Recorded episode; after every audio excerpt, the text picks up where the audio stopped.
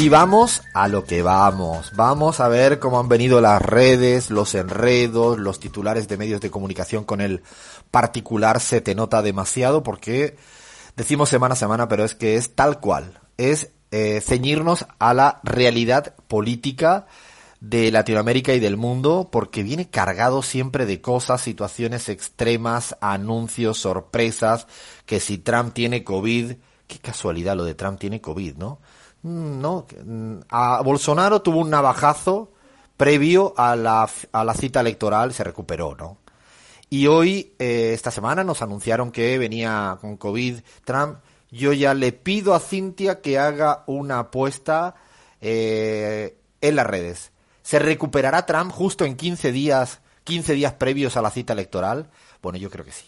Yo, te, yo ya que me anote Cintia en los que sí en los que sí. No es que yo sea mal pensado, ¿eh? No, no, no, no, no, para nada, para nada, nada, nada. Que nadie se confunda, pero así ha venido la sorpresa de esta semana. Luego comentaremos. Bueno, antes de nada, porfi Cris, ¿le puedes decir a la gente por dónde nos contactan, que nos digan lo que quieran, que nos insulten lo que también quieran? Ya saben, por favor, el veto es único, no soy gallego, yo soy andaluz por ahora, por ahora, ya también argentino, el test ya lo, lo pasé, a lo mejor la próxima es marroquí, cualquiera sabe, pero gallego todavía no, no le tengo nada en contra, así que porfa dile a la gente por dónde nos pueden escribir, sugerir, comentar, lo que quieran. Bueno, Alfredo, claro que sí, nos pueden escribir, comentar, no llamar gallego Alfredo a través de Twitter en arroba la Pizarra OK, La Pizarra OK, también en Instagram, Facebook, los que usen canal de Telegram se enteran de todo por allí.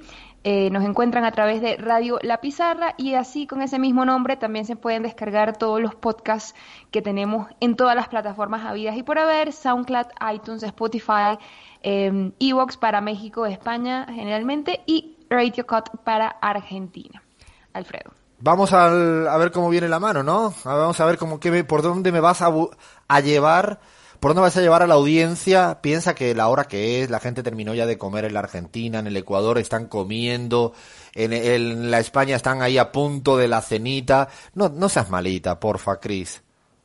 Alfredo, te escuché y te voy a complacer. Mira, vamos a empezar con buen humor, humor brasileño, al más estilo de Lula. El presidente le dice esto a Bolsonaro. Bolsonaro piensa que todo rojo es comunista. Si ve el color de la sangre, él se suicida porque va a pensar que es comunista. Esta gente necesita tener vergüenza y leer algunos libros, entender qué es cada cosa y dejar de decir tantas tonterías. Me has hecho reír. Bolsonaro piensa que todo lo rojo comunista está asustado con su propia sangre. Es realmente, como tú bien dices, humor brasilero y es la mejor manera quizás de responderle a este, a este personaje eh, nefasto de la política brasilera, de la política latinoamericana. Adelanto a la audiencia, no lo sabe ni el equipo. Ni el equipo, no lo sabe ni Abraham, ni Chris, ni Lean vamos a tener a Lula acá dentro de dos o tres semanitas. Ya me lo han confirmado, así que me atrevo, me atrevo a lanzarme a decir que vamos a tener al, al mismísimo Lula acá en dos, tres semanitas ya nos ha, nos ha dicho que sí, y por ahora no prometemos cosas que no cumplimos. Una charla sobre fútbol, eh, pero evidentemente no quiero hablar de política, lo que me interesa es el relator de fútbol Lula da Silva. Es lo que le hemos propuesto y ha aceptado hablar de fútbol. De política no sé, pero de fútbol sí quiere hablar. No hay programa entonces, chicas. En dos semanas solo Lula y qué buena noticia, qué buena noticia. Bueno, continuamos, nos vamos a un brinquito allí a Uruguay, donde hubo elecciones departamentales y hubo, hubo resultados que, bueno, obviamente van a dar cuenta de esta nueva correlación de, de fuerzas que va a gobernar el país durante los próximos cinco años. Carolina Cosé eh, se hizo de la Intendencia de Montevideo y dice, inmensa alegría y un honor que mi primera reunión como intendenta electa haya sido con Tabaré, un querido y admirado compañero que fue el primer intendente de Montevideo por el Frente Amplio. Ambos coincidimos en la importancia de la vibrante militancia Frente Amplista. Tal cual, porque ha habido muchas lecturas de lo ocurrido en las elecciones pasadas, municipales y departamentales, eh, en el Uruguay el domingo pasado. Ha habido muchas lecturas, unos querían plantear que el partido oficialista es el victorioso y que era realmente eh, el que había sido vencedor de las elecciones departamentales. Yo tengo algunas otras lecturas. Por ejemplo, el Frente Amplio ganó en el departamento de Montevideo, ganó en el departamento Montevideo con precisamente con Carolina Cose, ganó en el departamento de Canelones, que hay que tener mucha atención. Anoten también, anoten ahí a Yamandú Orsi. Yamandú Orsi es seguramente con Carolina Cose los dos ganadores por ganar dos departamentos, valga la redundancia, relevantes del Uruguay y ya se atisba como candidatos presidenciales. Yamandú Orsi, lo vamos a tener acá seguramente también eh, más adelante, un personaje muy interesante de la política uruguaya. Lo que quería decir es que el Frente Amplio, ganando en Montevideo, en Canelones y también en el departamento de Salto, hoy en día representa esto casi el 60% de la población en Uruguaya. Quiero decir, quiero decir que realmente podemos hablar que no le fue tan mal al Frente Amplio no significa que fuera victorioso en todo. Yo creo que ha habido ahí un empate, un empate. Es parecido a lo que le pasó en Ecuador el corrismo cuando ganó la prefectura de Pichincha, la prefectura de Manabí, eh, ¿no? Que aglutina en gran medida un porcentaje altísimo de la población. Bueno, en el Uruguay tal cual ocurrió y y esto lo digo con cierta sonrisa, le fue muy mal a Cabildo Abierto, a la ultraderecha uruguaya, le fue muy, muy, pero que muy mal, y la verdad que desde acá no queremos disimular nuestra alegría, porque le vaya muy bien, muy mal a la ultraderecha uruguaya. Así que, elecciones uruguayas, a partir de ahora, pues nada, se, se termina el ciclo electoral, se empezarán a reordenar las fichas al interior del Frente Amplio, seguramente habrá renovación, la noticia ha sido que el propio Pepe Mújica anunció la retirada de la política, no de la vida, de la política, porque para él la vida es la política, pero anunció su retirada y vendrán, vendrán nuevas líderes, lideresas en la política uruguaya y seguiremos contándoles como siempre. ¿De Uruguay a dónde me llevas, Cris? A Bolivia, Alfredo. A Bolivia, que yo sé que te estás aguantando allí, pero bueno, hay mucho que comentar en Bolivia, iniciando por lo que eh, se dice en redes. Carlos Mesa, ahora candidato a la presidencia, impulsado por Yanine Áñez, dice, me siento muy orgulloso de mi compañero Gustavo Pedraza. Santa Cruz tendrá a un vicepresidente con credenciales excepcionales en el próximo gobierno. Pedimos tu voto para derrotar al MAS en las urnas. También Arturo Murillo, eh, bueno, ministro del gobierno de facto, dice, valiente decisión de, la, de presidente, no presidenta, presidente, Janine Áñez permitió que el voto no se disperse y se concentre en Carlos Mesa, quien creció el doble que Arce, em, cajero del despifarro y cómplice pedofílico. La tarea está en la mitad, nuestra democracia no, se, no puede correr riesgos, hay más patriotas. Y Evo Morales remata. Después de lo hecho en Bolivia y en Honduras, las misiones de observación de la OEA han perdido credibilidad. Su reunión con Murillo deja muchas dudas de, sus intenciones. Es preocupante que el Tribunal Supremo Electoral no haga prevalecer su independencia. Estamos a dos semanas de las elecciones en Bolivia. Dos semanitas quedan. El 18 de octubre, hoy es el debate presidencial, como decía en la editorial. Vamos a estar atentos. En esos titulares que recoge de redes eh, Chris, que ahora vamos a acompañarle con algún titular de medios de comunicación, se queda, queda claro un poco las ciertas posturas, ¿no? Carlos Mesa intentando pescar voto en Santa Cruz, en la zona más adversa eh, con un tuit descarado, ¿no? A ver si, no, que mi compañero de fórmula es de allá, ¿eh? de Santa Cruz, a ver si se acuerdan.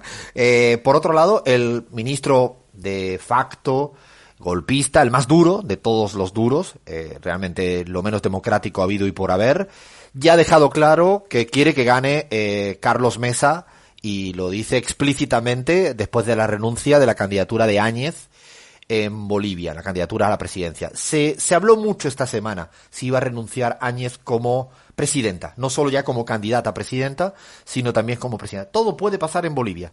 Yo tengo que decir que quedan dos semanas y van a haber seguramente sorpresas, porque están nerviosos. Están nerviosos porque no se creen sus propios datos que ellos mismos publican. Me explico. Es decir, esta semana la mayoría de la prensa, y le voy a pedir ahora a Abraham que me lea algún titular al respecto, ha venido prácticamente algo parecido a lo que pasa en el Ecuador, lo que ocurrió aquí cuando estaba Macri. Siempre ganan ellos, ellos me refiero a la derecha latinoamericana, en las encuestas que ellos mismos hacen. Yo todavía recuerdo cuando Macri estaba en un empate técnico allá por las primarias abiertas en la Argentina, estaban en empate, perdido luego por goleada. ¿no? Eh, en el Ecuador, ahora hablaremos de Ecuador, ya prácticamente el banquero Lazo adelanta, no sé, por 40 puntos al candidato correísta progresista Andrés Arauz. Bueno, en Bolivia casi lo mismo, ¿no? Habrán, han habido titulares de medios de comunicación en ese sentido. ¿Nos puedes leer alguno así para seguir dándole eh, contexto a lo que está ocurriendo allá? Así es, Alfredo, no. En Bolivia hoy se les nota demasiado, es que realmente nunca mejor dicho eh, el título de este segmento. El deber tituló, según encuesta se vislumbra segunda vuelta en elecciones de octubre. EJUTV titula, el 74.3% de los encuestados que no votarán por Arce estarían dispuestos a cambiar su voto para evitar que gane el MAS. Y página 7, otro de los clásicos en Bolivia, Murillo repite que el MAS perderá las elecciones y amenaza con cárcel si hay convulsión. Así nomás los medios en Bolivia esta semana, compa. Pues vienen con una línea editorial más clara imposible, ¿no? Se les nota demasiado, podría ser realmente eh, perfecto para caracterizar lo que están diciendo los, los medios. Los medios están planteando, esta semana ha sido semana de encuestas en Bolivia, y desgraciadamente para las encuestas que esconden algunas cositas, qué mala suerte que en CELAC hicimos otra encuesta en Bolivia. Digo mala suerte porque los números, curiosamente, tampoco nos coinciden con lo que dicen los titulares. Es curioso porque estas encuestas publicadas por parte de la derecha boliviana siempre son eh, ocultando lo que, ocurre, en el ámbito rural. Hay que recordar que en Bolivia el 30% de la ciudadanía vive en el ámbito rural. Y hay que recordar que en Bolivia las ciudades intermedias son determinantes. Dicho lo cual, y lo digo porque en la encuesta de CELAG hemos mirado evidentemente todo el territorio, porque si no, no, no tendría sentido. Imagínense que yo hago una encuesta acá en la pizarra, en los cuatro, y solo le pregunto a Lean. Bueno, pues estarían diciendo, pero ¿por qué no le dicen nada a Cris y a Abraham? Bueno, lo mismo hacen las encuestas bolivianas, ecuatorianas, ¿no? Se saltan a la mitad de la población. Dicho lo cual, a mí me gustaría simplemente eh, nuestra encuesta CELAC ponerla encima de la mesa. El resultado que nos sale a, que nos sale a nosotros en, en el trabajo hecho en todo el territorio boliviano es que estaría ganando Lucho Arce, el candidato del MAS a la presidencia, hoy en día por 10.4 de diferencia respecto a su perseguidor Carlos Mesa. Estaría pasando a, eh, una victoria en primera vuelta, pero para ser rigurosos, diríamos que está al límite dado que una encuesta siempre tiene una cosa que se llama margen de error. Es decir, siempre hay que pensar que el dato no es exageradamente preciso y por tanto se puede ganar en primera vuelta para Lucho Arce, sí, pero también es cierto que hay posibilidad de que hubiera una potencial segunda vuelta. Lo que es absolutamente desde nuestra perspectiva erróneo es que eh, Carlos Mesa esté creciendo mucho más que Lucho Arce. No, no porque los números no muestran esto. ¿De qué va a depender la elección de, de dentro de dos semanas en Bolivia? Yo creo que hay una cuestión fundamental. Si las cosas siguen tal como están, sí, eh, Luis Arce será presidente de Bolivia en primera vuelta. Solo no ocurriría eso si se activa lo que se denomina el voto útil contra el MAS. Es decir, si hay una parte de la ciudadanía boliviana que no vota a favor de su candidato, sino que vota en contra del otro candidato para que no llegue a gobernar, en ese escenario sí es probable que hubiera una segunda vuelta. Por lo tanto, nuestro estudio plantea esos, esa duplicidad de escenario, ganar en primera vuelta o no, dependiendo, insisto, de que se active el voto odio, el voto no quiero que gane aquel, que a veces ocurre, ocurre muchas veces en muchos lugares, a la gente no vota a favor, sino vota en contra de una candidatura. Yo creo que ahí es donde está la verdadera uh, kit de la cuestión, el verdadero tema, la verdadera centralidad del debate en Bolivia. Lo que es, eh, es también mentira que en una hipotética segunda vuelta eh, el candidato Carlos Mesa vaya ganando por 10, 15, 20 puntos, como he visto publicado en estos días. Nuestra encuesta da un escenario de segunda vuelta victorioso a Carlos Mesa solo por dos puntos. Es decir, es un empate técnico, lo que habría en un escenario de segunda vuelta. Vamos a ver qué ocurre. Hoy es el debate presidencial. Todavía falta mucha agua que correr bajo los puentes en estos días. Habrá noticias y lo único que pedimos, y esto sí lo voy a decir este sábado, el siguiente y el siguiente, los resultados electorales en Bolivia no se sabrán el domingo 18 de octubre. Si alguien dice algo el domingo 18 de octubre de que hay segunda vuelta sin contabilizar un millón de votos un millón de votos que nunca entran el mismo domingo en el conteo electoral, sino que entran el día lunes y el día martes, porque no llegan a tiempo, vienen del ámbito rural, se estarán saltando por los aires la democracia.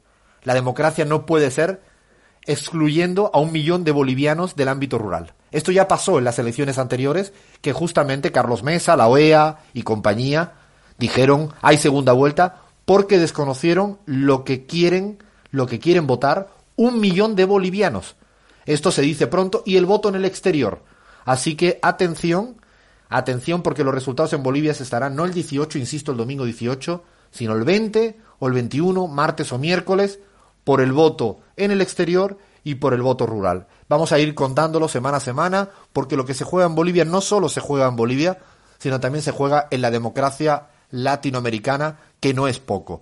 Y hablando de democracia latinoamericana, salto de Bolivia a otro país donde a veces se respeta y a veces o muchas veces no se respeta el Estado de Derecho. Hablamos del Ecuador, ¿no, Abraham? Así es, compa. Bueno, eh, esta semana en mi país sucedió lo que para muchos era imposible, ¿no? Finalmente, el llamado binomio de la esperanza, el binomio progresista conformado por Andrés Arauz y Carlos Rabascal, pudo inscribirse y eh, Andrés Arauz, el candidato a la presidencia, eh, tuiteó lo que hace pocos días parecía un imposible. Hoy, junto a Carlos Rabascal, inscribimos el binomio de la esperanza. Es oficial. Alfredo. Eh, sí, lo que, justamente ha pasado, porque es difícil hasta de explicar, ¿no, Habrá Nosotros, porque quizás tú, por, ser de, Ecuador, la gente que nos, que nos, incluso nos escucha en Radio Pichincho Universal en el Ecuador, yo tengo duda de que puedan entender todos los entresijos y todas las etapas intermedias que se han producido eh, en el Ecuador de cara a, la, a, la, inscripción de esta candidatura. Para resumirlo y, más bien me quedo con la conclusión.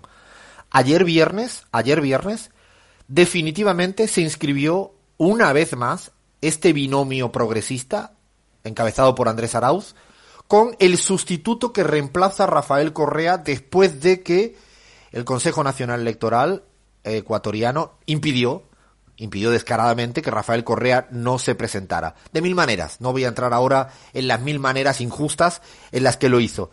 Lo que sí es cierto es que ayer, ayer, después de mucha incertidumbre, duda, zozobra, eh, el Consejo Nacional Electoral eh, recibió la inscripción del binomio progresista Andrés Arauz, Carlos Rabascal, como la fórmula progresista para ver si ganan las elecciones de febrero del año próximo.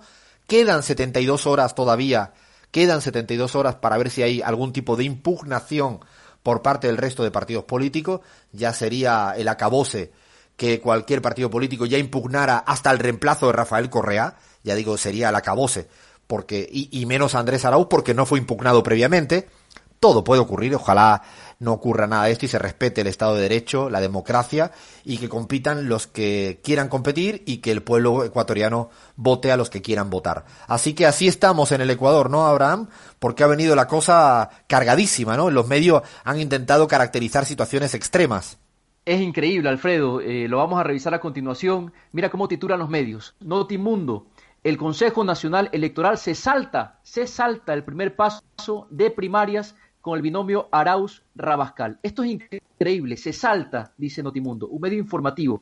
¿Será que ahora el Consejo Nacional Electoral de Ecuador es correísta? Alfredo, ¿qué opinas tú? Bueno, lo, curioso es, como tú bien dices, que el Consejo Nacional Electoral sea correísta sería, eh, ¿no?, el, fin de los absurdos de esta comedia tragicómica que estamos no eh, teniendo en el Ecuador a, costa de la democracia, que es lo peor de, de todo. Realmente han venido muy, muy, muy cargada las, las, las tintas en el Ecuador para intentar impedir que Rafael Correa, y cuando ya Rafael Correa, visto que no podía, que no le permitían presentarse, cede y, la posibilidad de un reemplazo, claro, en este caso, eh, ahora los medios están intentando buscar cosquillas donde no las, no, no las hay. Así que a partir de ahora, ojalá dejemos de debatir del lawfare en el Ecuador y nos centremos en la campaña electoral, como imagino que lo que quiere la ciudadanía ecuatoriana no solo es que haya campaña electoral, lo que quiere es que le resuelva los problemas económicos cotidianos que está sufriendo y padeciendo el pueblo ecuatoriano. Nos vamos del Ecuador a la Argentina, Abraham. Ahí también ha venido la cosa, puf, ¿cómo ha estado esta semanita? Lean la política argentina. Súper cargado, ¿ah? Si quieres arranco con un titular, lean y lo comentamos. Perfil, Fallo de la Corte, Alberto F., me pareció interesante esta forma, ¿no? Alberto F. espera en silencio y Cristina Kirchner muestra su enojo. ¿Qué les parece? No, es que es que están con están con, con una cosa con la cuestión de la, de la del fallo de la corte.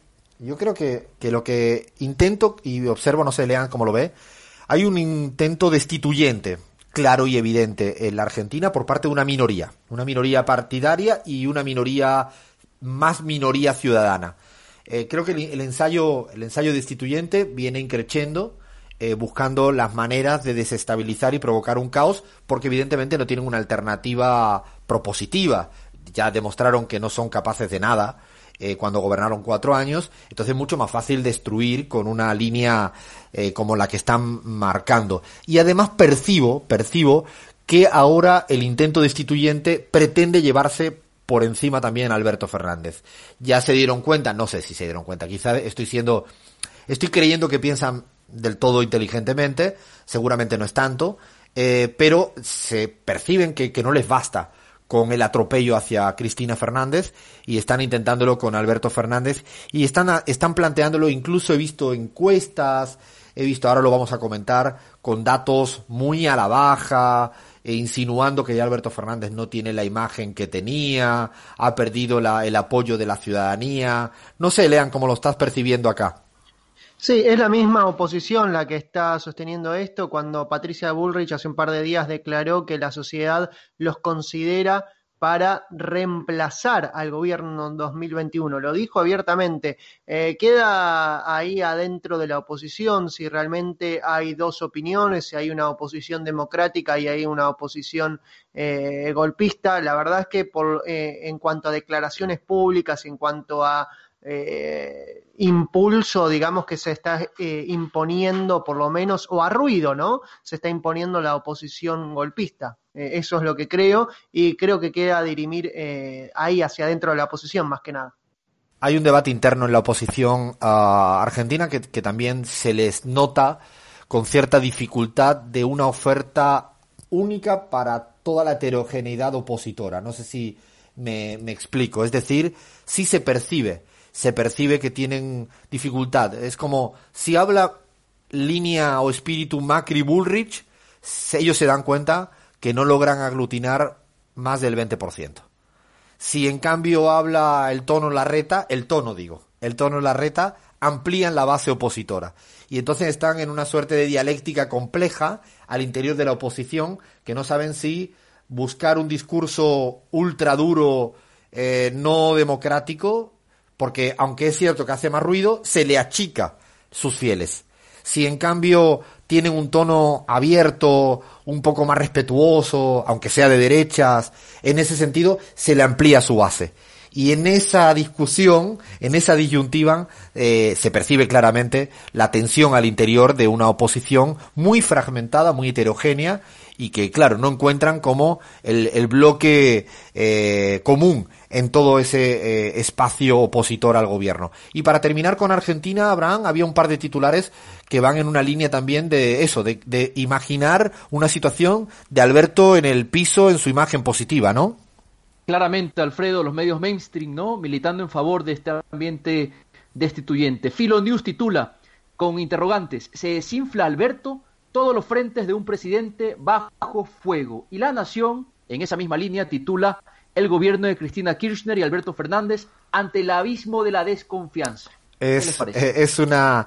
eh, para terminar este, este bloque, eh, planteo una última reflexión y es, creo que se confunden aquellos que están comparando la imagen de Alberto Fernández en el presente con el valor tan altísimo, altísimo que tenía a principios de año y entonces consideran que es una caída abrupta y que es una tendencia a la baja y que ya está en caída libre.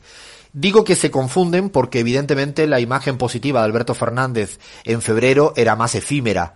Eh, lo que hay que comparar es la imagen de Alberto Fernández hoy con la votación que sacó en octubre del año pasado. Y lo que existe es que todavía Alberto Fernández tiene una votación mucho más alta de los votos que obtuvo en octubre del año pasado. ¿Por qué? Porque hay una parte de la sociedad que no le votó, que no se ha divorciado de Alberto Fernández y que le concede eh, una imagen positiva. Esa me parece que es la comparación más eh, correcta en vez de intentar jugar a compararlo con cierta momento puntual, coyuntural que tenía Alberto Fernández allá por febrero, marzo, que claro, la imagen estaba en 80, 90 y eso era absolutamente efímero. Seguiremos hablando de Argentina como no podría ser de otra manera porque el diciembre se acerca y huelo, olfateo que tienen ganas de hacer mucho, mucho más ruido. Paramos aquí Paramos aquí justamente la pelota para ahora retomar, ay qué ganas, fútbol y política con Ansu Fati y a ver qué me cuenta Lea. Segui- Lean, seguimos en la pizarra.